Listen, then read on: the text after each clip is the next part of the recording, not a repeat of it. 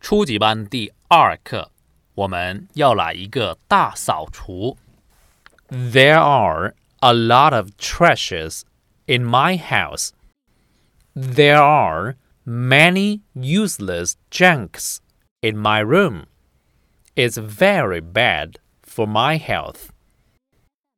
I can't stand it anymore. I can't take it anymore. It makes me sick.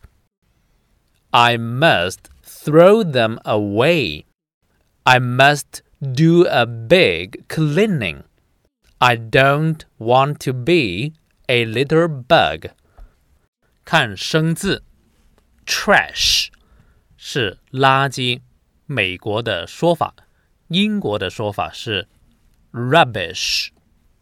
那相同的垃圾桶美国是 trash can，如果英国是垃圾箱 rubbish bin。useless 是没用的，junk 是垃圾，health 是健康，can't stand it anymore 是固定的用法，不能再忍受了，can't take it anymore 也是 不能再忍受了，sick 是生病的，想呕吐的，it makes me sick 是固定的搭配。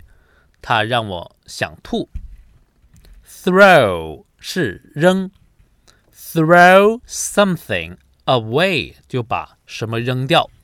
Litter bug 是乱扔垃圾的人，litter 就是扔垃圾。我们会看到很多牌子，上面会写着 “No littering”，就是不准扔垃圾。我再用中等的语速读一次。There are lots of trashes in my house. There are many useless junks in my room. It's very bad for my health. I can't stand it anymore. I can't take it anymore. It makes me sick. I must throw them away. I must do a big cleaning. I don't want to be a litterbug.